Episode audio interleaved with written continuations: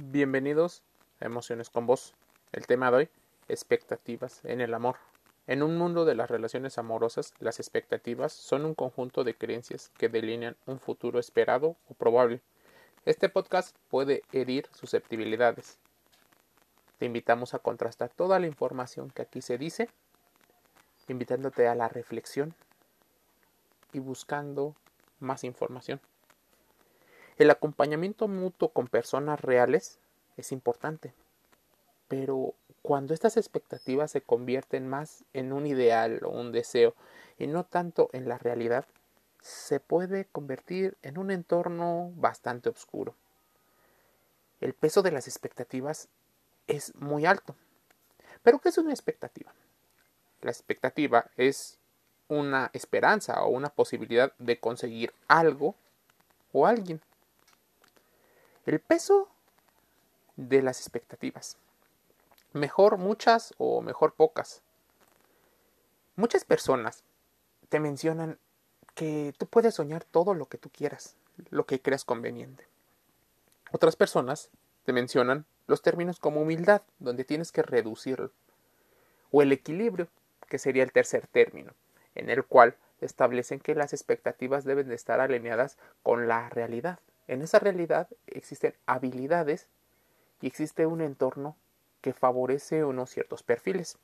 El juego entre lo que uno cree merecer, lo que espera y lo que aportas puede fortalecer o arruinar la unión de dos o más personas. Existen muchos hábitos que están arruinando tu relación de pareja, o las ha arruinado a lo largo del tiempo, o incluso, sin darte cuenta, es lo que los está manteniendo unidos. Las expectativas son algo que muchas personas se deberían de hacer la pregunta. Crearse expectativas es un hecho que compartimos todos los humanos que hemos estado en una relación de pareja. Hasta cierto punto puede ayudar a que las relaciones prosperen. De hecho, las expectativas no son más que la posibilidad razonable aparente de que algo suceda. Entonces, ¿por qué al hablar de expectativas normalmente la gente tiene una sensación de cierta incomodidad. O incluso, en las expectativas, tienen una connotación ligeramente negativa.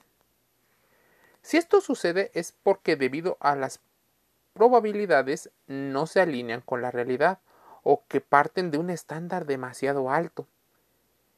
Es imposible no tener expectativas, porque sin ellas no nos plantearíamos la convivencia. Ahora bien, sin esas expectativas ¿Qué pasaría?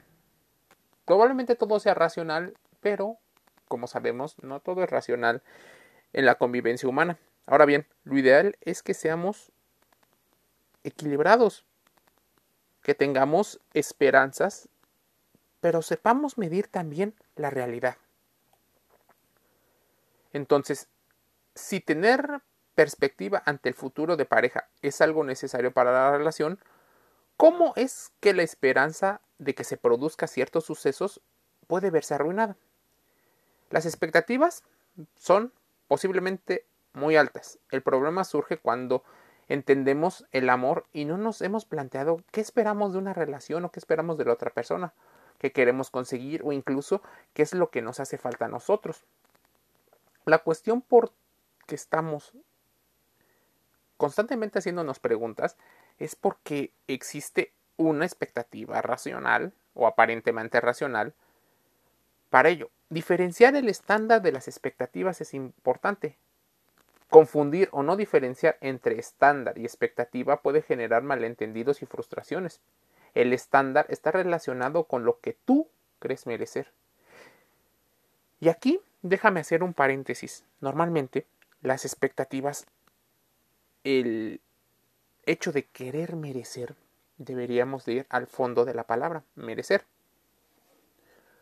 Muchas personas en el tema de la educación emocional te dicen que una persona, por el simple hecho de ser ella misma, merece amor, cariño, comprensión y otras situaciones.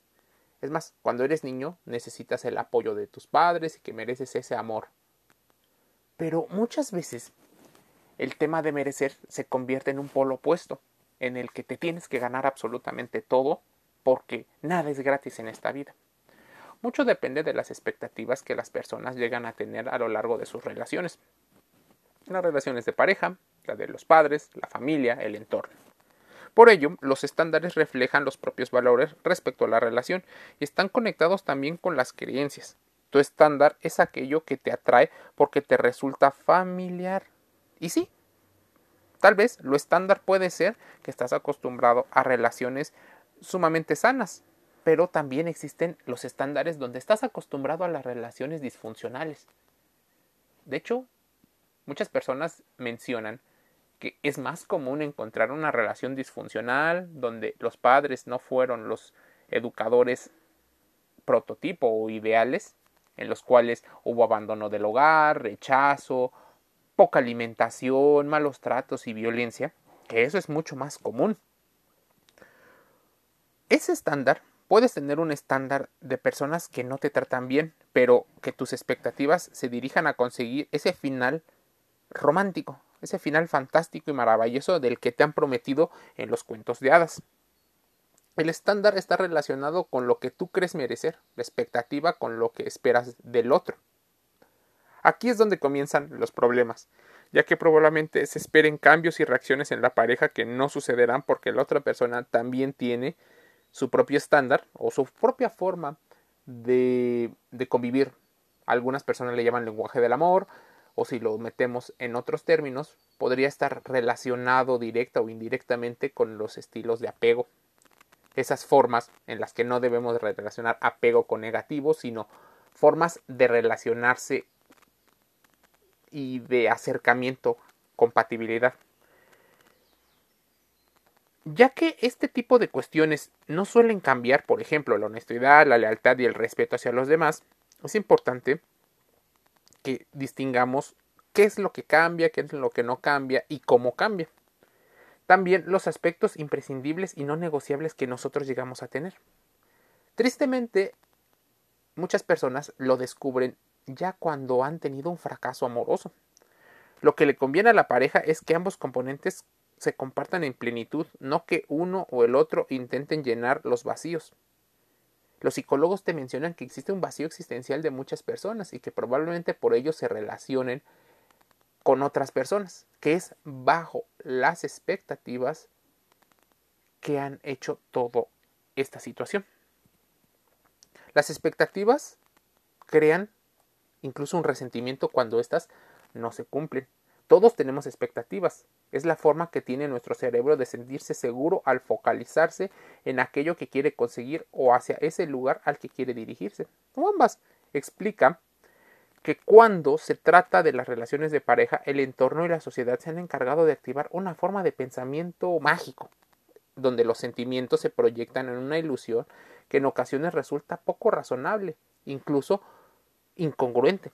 Un aspecto que también se debe de desarrollar con frecuencia es la escucha activa hacia el compañero, buscando no espejearlo o hacerle mirroring, que es imitarlo nada más por el simple hecho de querer obtener algún beneficio. Las expectativas en las relaciones surgen porque no sentimos incompletos, pero también surgen porque nos creamos una historia y vemos potencial en ella. De hecho, una buena relación no debe fundamentarse en juntar dos medias naranjas, sino en ser dos naranjas enteras que deciden compartir proyectos. Por eso, aunque los polos opuestos se atraen por ciertas características de llenar esos vacíos, lo más duradero y estable tiene que ver con aquello que es similar. Otro de los inconvenientes de las expectativas poco realistas es que cuando no se cumplen provocan una frustración, esa insatisfacción, tristeza, resentimiento o hasta ira. Si estas emociones se experimentan de forma recurrente pueden desencadenar situaciones destructivas en la pareja. Lo más importante para crear una relación sana es no esperar que el otro cambie y tampoco cambiar todo para que la otra persona se sienta cómoda, sino llegar a un punto de acuerdo en el cual ambos estén cómodos en la relación. Si necesito que cambie es que no me gusta como es. Además, la otra persona no va a cambiar ni tiene el interés de hacerlo, tal vez. Mucho menos porque nosotros no nos apetezca. ¿Cómo acabar con las expectativas irreales? De inicio, ser un poco más razonable, pero esto es mucho más complicado de lo que parece. Cuando las expectativas no son realistas o poco saludables, es conveniente trabajar sobre ellas. El primer paso para readaptarlas es analizar nuestra propia relación que vivimos en nuestro pasado. Luego, saber si nuestra pareja encaja con todo aquello que nosotros estamos familiarizados y también cómo pinta el futuro, porque ahí es donde analizas en el noviazgo cómo maneja las finanzas, cómo suele comportarse con las demás personas, cómo responde a los inconvenientes que vayan surgiendo. Esto es una de las tantas cosas que se van haciendo, pues debemos de evitar caer en esas expectativas. Incluso en esos consejos donde te mencionan que tú puedes ser lo que quieras ser, que pueden ser ambiciosos, pero también sensibles. Es más, el exceso de ambición puede generar grandes problemas. A estas alturas son pocas las personas, hombres y mujeres, que creen que la felicidad te la da únicamente la familia, los hijos, los amigos o el trabajo. La felicidad viene probablemente de un equilibrio dinámico de donde todos somos parte de un todo, desde lo individual y cómo esa individualidad interactúa con los demás. Es importante que no caigas en los consejos que muchas personas te mencionan con respecto a que el término ambicioso está mal o bien. Es importante empezar a tener un pensamiento donde te hagas preguntas y te des respuestas a partir de ciertas características que la ciencia tiene. Dejes a un lado el pensamiento mágico. Ese donde el otro tiene que cumplir un rol para que tú te sientas más cómodo con tus habilidades. Emociones con vos cierra un podcast invitándote a contrastar toda la información con ciencia, razonamiento. Busca muchos de los términos que aquí has escuchado y te envío un saludo.